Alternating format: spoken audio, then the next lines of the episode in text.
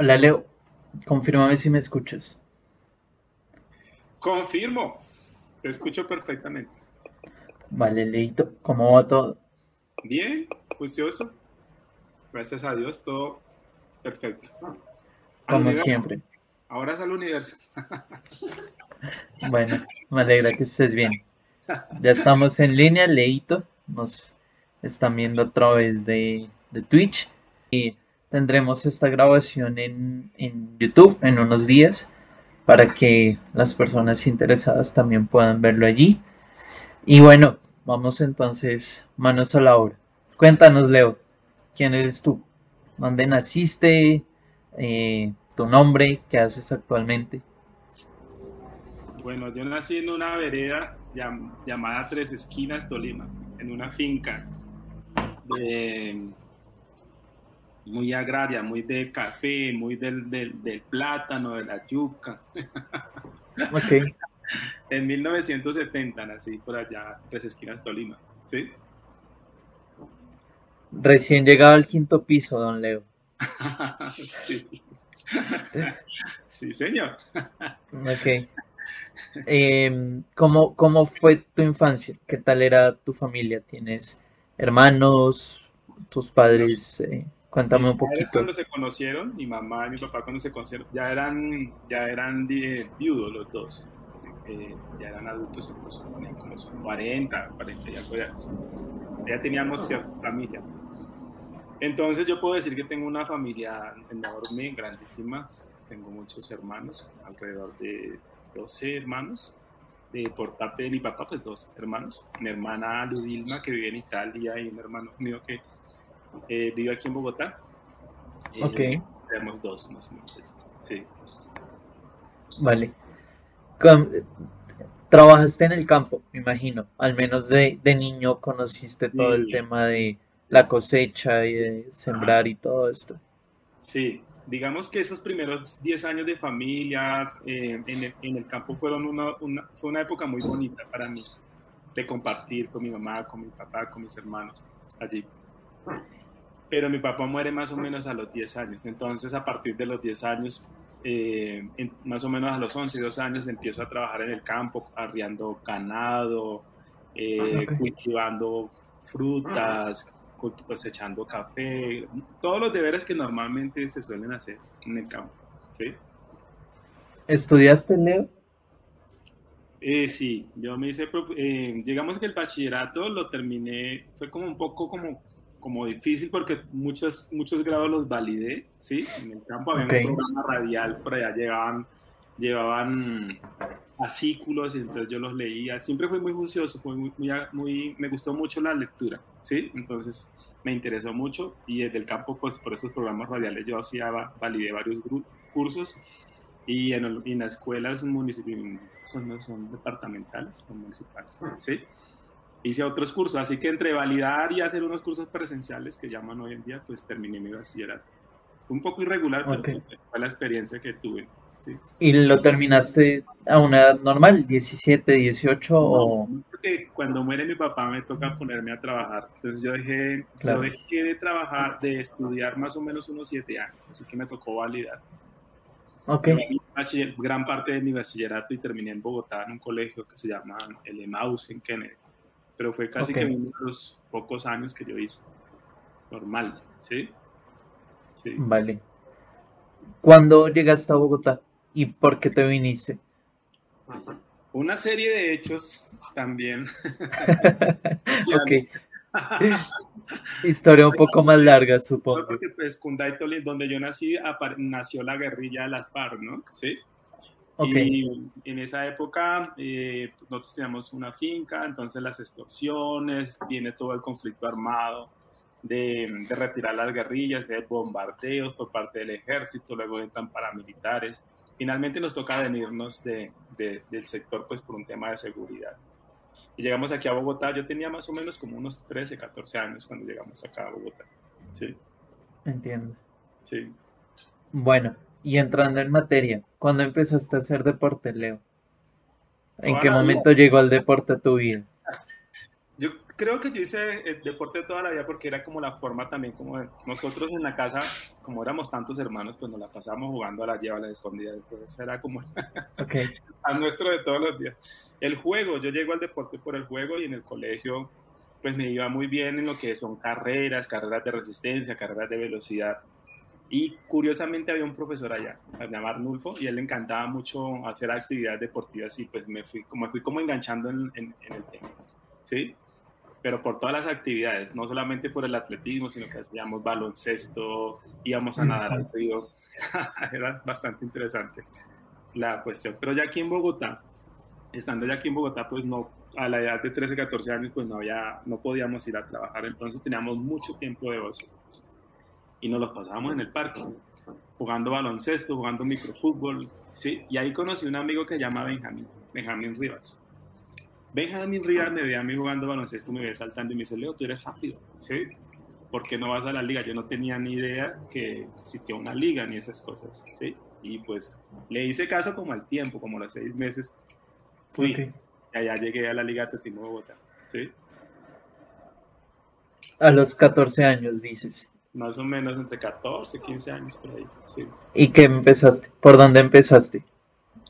Fue muy chistoso porque la primera vez que yo, eso era una pista de carbonilla, no como las que conocemos ahora. Ok. Sí, había una pista ahí de carbonilla. Llegué, me paré frente a la, a, la entrada y habían unos atletas ahí ya. Eran, el nivel de Bogotá en esa época era muy bueno. Sí. Entonces, pues quedé descrestado porque yo creía que yo corría rápido. Sí y ver a esos atletas con esas técnicas, no, me había imaginado. Eso, es que deslumbrado. Me presentaron a un entrenador y el primer test que me hicieron fue un test de salto alto. Pues no me fue muy bien porque no estaba acostumbrado precisamente a eso. No obstante, un profesor me dio la oportunidad y me dijo, no, ven, aquí tenemos un grupo y empieza a entrenar con el profesor mm, Fred Asprilla. ¿sí? Empecé a entrenar ahí con él eh, velocidad. Ok. ¿Cómo funcionaba en, en ese momento el, el, atletismo en la ciudad? Es decir, yo te conocí porque justamente nos entrenaste a mi padre y a mí en, en, en un club que de hecho aún conservas. Em, y hay muchos clubes. Ahora mismo hay un montón de clubes y diría yo que fuera de la liga, pues la parada se mueve un montón por los clubes. ¿Cómo era en ese momento, cuando tú empezaste en el deporte? Pues no había tantos clubes, la verdad no eran, no, habían clubes como por cumplir un requisito, pero era, lo manejan más los, los, los entrenadores que estaban allí. Y el atletismo se hacía más, no como ahora, que hay unas, digamos, unas, hay unas, mm, una, una organización administrativa muy fuerte, hay algunos recursos que se perciben por, por inscripciones de los, de los diferentes mm, afiliaciones que hacen los niños, los padres con sus niños. en esa época, el que quería hacer atletismo simplemente llegaba allí, participaba y, y, entrenaba y miraba cómo le, le, iba bien o no y, listo. No había que pagar nada, el atletismo era gratis, totalmente cuidado por, por los entrenadores la mayoría de las veces, ni siquiera podíamos decir que por el Estado, sino era como muy del gusto, ¿no? Estar ahí disfrutando, compartiendo con amigos y eso era más o menos. A algunos profesores se les pagaban, a otros no, porque siempre ha habido el, apoyo del líder, pero muchos entrenadores lo hacían gratis, lo hacían más como por como por un servicio social o por estar allí.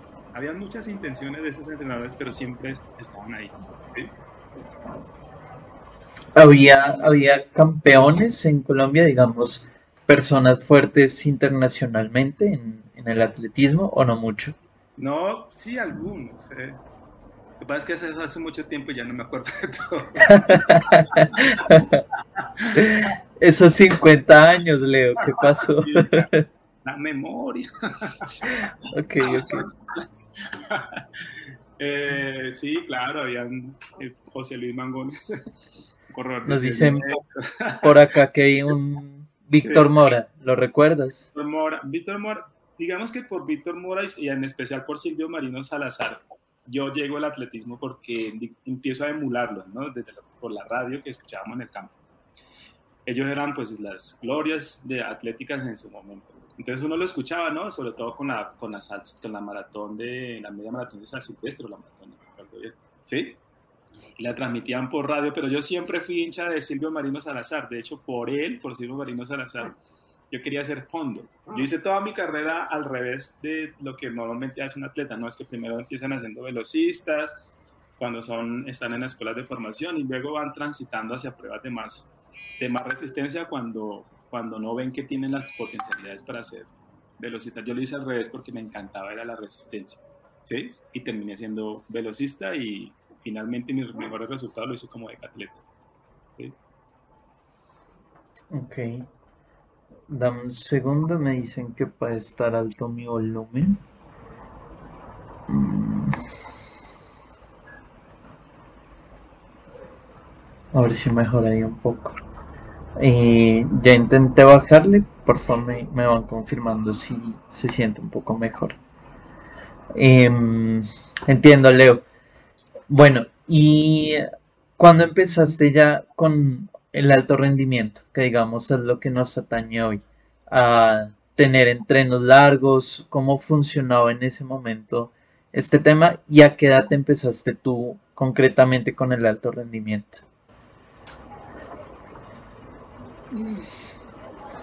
Yo creería que yo empecé mi escuela de formación deportiva con proyección al, con proyección al alto rendimiento alrededor de los 16, 17 años con el profesor ya como te lo Y luego paso a entrenar con el profesor José Bernal, un cubano que hacía velocidad. Con él estuve más o menos unos 6, 7 años y empecé a hacer entrenamientos ya sistémicos con, con, con Fred Asprilla y con José Bernal, ¿sí? Es el entrenador hoy de Valle Velocidad. Entonces, con ellos aprendí muchísimo, entrenábamos todos los días, de lunes a, de lunes a sábado, dos, tres horas, dependía de lo que había, que había que hacer, ¿sí? Eh, y fue un proceso larguísimo, yo estuve ahí más o menos como unos 16, 18 años entrenando, más aproximadamente. Empecé más o menos entre los 16 y los 17, de hecho empecé un poco tarde, ¿sí?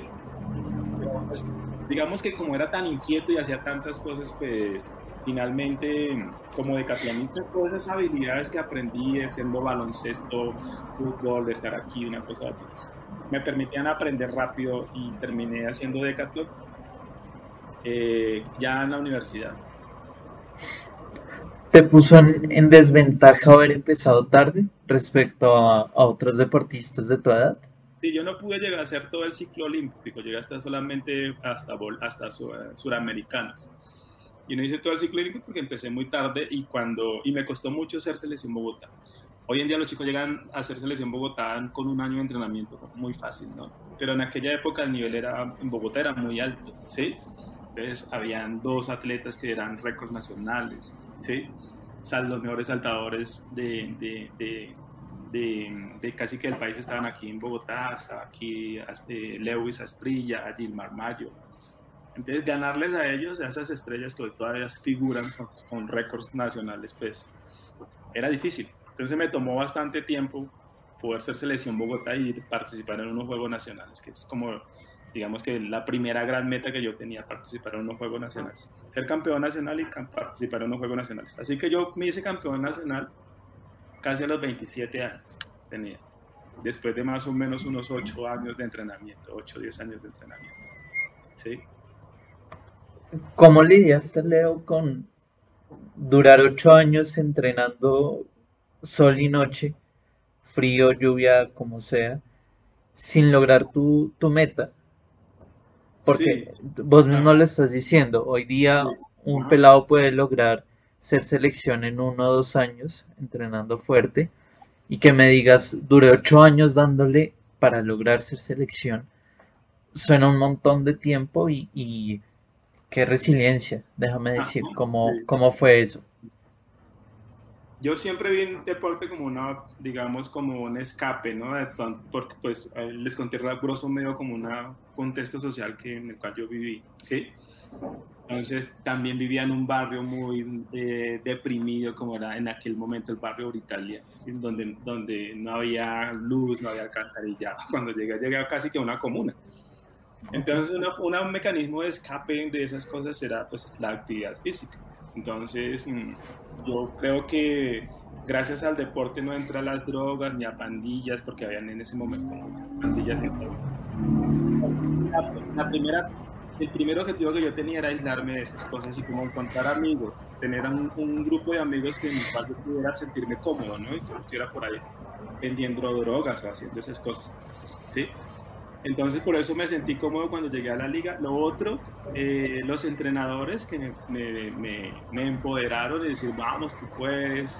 Y empecé a creer también en que si me esforzaba podía lograrlo, ¿no? Tener una meta, ¿sí? simplemente decir si lo puedo hacer, creer en mí mismo, ¿sí? pese a que los resultados no se me daban, yo sabía que se me esforzaba, que, que lo podía hacer. Y tampoco me puse una meta tan larga. Es decir, por ejemplo, quiero ir a unos Juegos Olímpicos. Lo soñé, pero yo sabía que era una meta difícil. Me, me, puse una meta alcanzable, que era ser campeón nacional y ganar de pronto unos Juegos Nacionales. Ese era como mi objetivo y que lo podía hacer, porque lo tenía ahí Tenía compañeros que lo habían hecho, entonces si este, lo, si este compañero lo pudo hacer, pues yo también lo puedo hacer. Y eso me sostuvo. En parte. Sí. sí. Y ¿Tuviste durante, a ver, acá nos pregunta Caro96, que cómo hiciste para manejar esa frustración? Sí, no sé, yo creo que resiliencia, ¿no? No, resiliencia. Eh, los amigos, tenía un amigo de entrenamiento que, siempre nos dábamos ánimo, se llama Víctor Hugo Monroy con él entrenábamos siempre, llegábamos más los más puntuales, éramos los primeros en, llegar a la pista, los últimos en irnos, hacíamos todos los trabajos. Tener uno, un grupo de amigos ahí con el cual trabajar eh, ayuda muchísimo, porque pues finalmente eh, los objetivos se van desvaneciendo, pero sentirse uno parte de algo, de una liga, de un grupo de, de amigos que te saludan, que te aprecian, que te escuchan, en una época difícil de adolescente, pues digamos que eso también engancha bastante, ¿no? ¿Sí? Y lo otro es que decidí estudiar cultura física y deporte, entonces yo dije, bueno, pues si no puedo ser campeón olímpico y unos Juegos Mundiales, como entrenador sí me interesa mucho aprender.